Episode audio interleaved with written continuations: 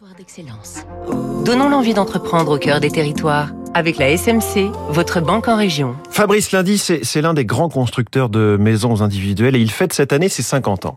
Presque 25 000 maisons sorties de terre depuis 1972 par Trécobat, le quatrième acteur national de maisons individuelles sur mesure, c'est le leader breton. L'entreprise fondée par Marcel Tréguer est installée dans le Finistère, à l'Anilis, où se trouve la première usine. L'autre est à l'Ermitage, près de Rennes.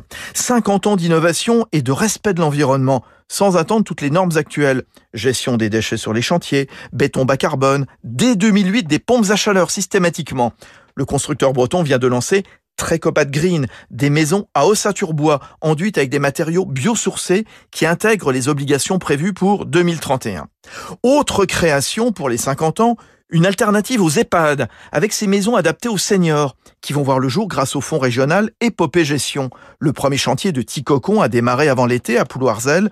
Alain Boyer, son président. Alors ce sont des petites maisons de plein pied, de 70 mètres carrés globalement. Euh, elles sont connectées pour euh, un premier niveau de téléservice et, de sécurité.